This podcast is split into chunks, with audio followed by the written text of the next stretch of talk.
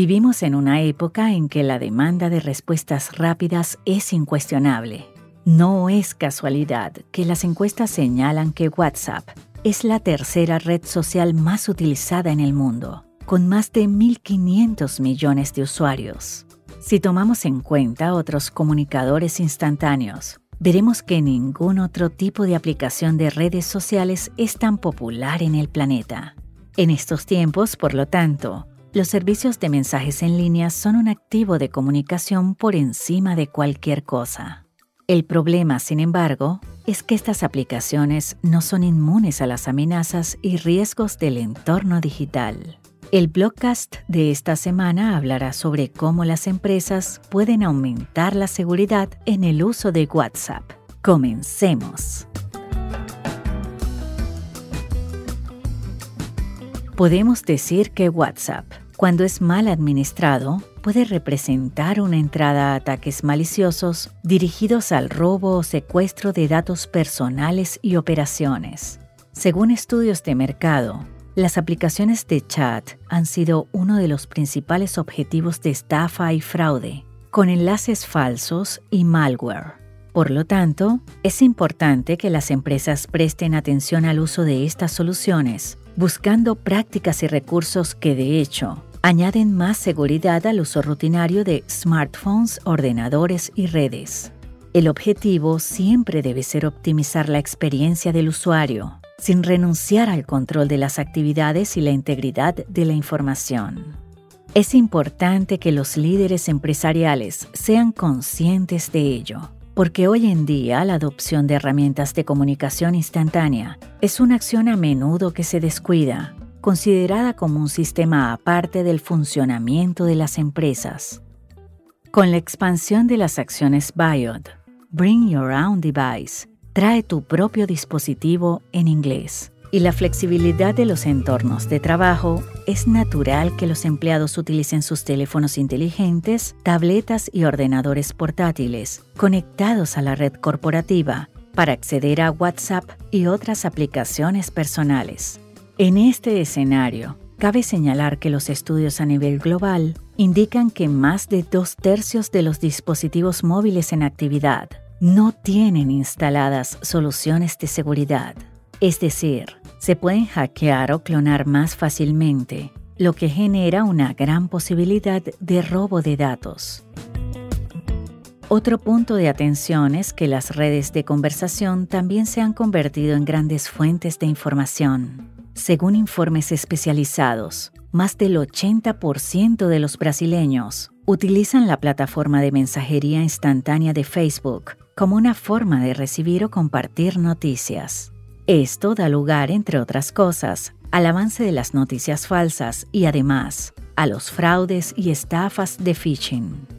Así como en nuestros buzones de correo electrónico, somos cada vez más bombardeados por promociones y enlaces imperdibles, también en los mensajeros instantáneos.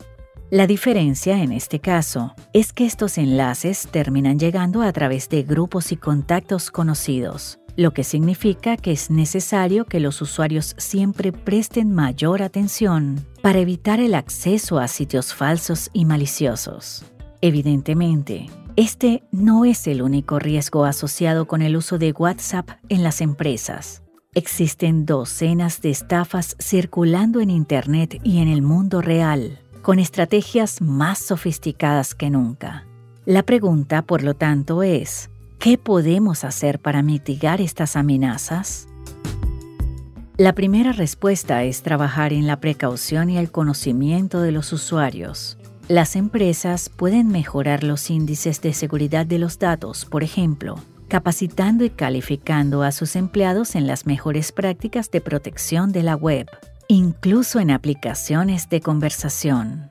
No acceder a los enlaces desconocidos y comprobar bien el origen de la información y los nuevos contactos, por ejemplo, son dos buenas iniciativas.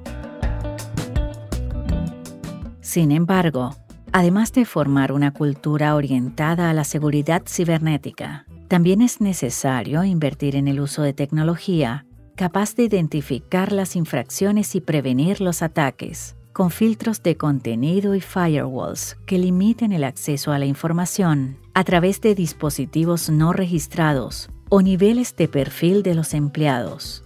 La creación de normas de seguridad específicas para la red es importante. De la misma manera, es muy válido indicar a los usuarios lo que pueden hacer para aumentar la seguridad del medio ambiente.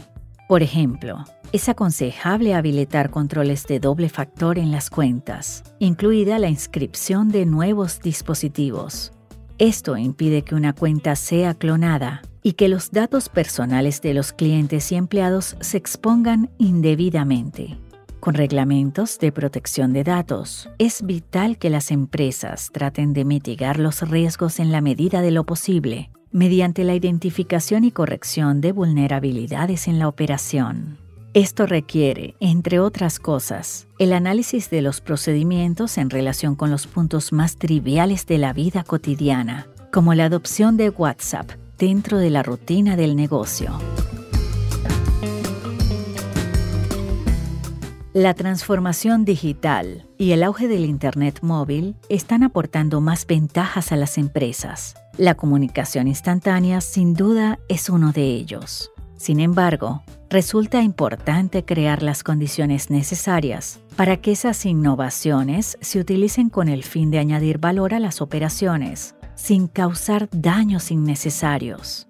Se debe utilizar lo mejor de la tecnología en todos los sentidos pero siempre con la seguridad como eje central.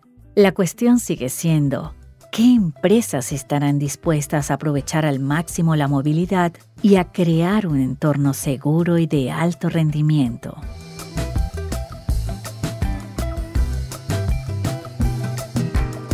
¿Le gustó el tema? En la próxima semana volveremos a hablar de otro tema relevante relacionado con la seguridad digital. Aprovecho la ocasión para recordarles que en nuestra web encontrarán muchos otros contenidos de seguridad cibernética. Y lo mejor es que todo es gratis. Vayan y naveguen a su gusto. Esto fue otro Blogcast. Hasta la próxima.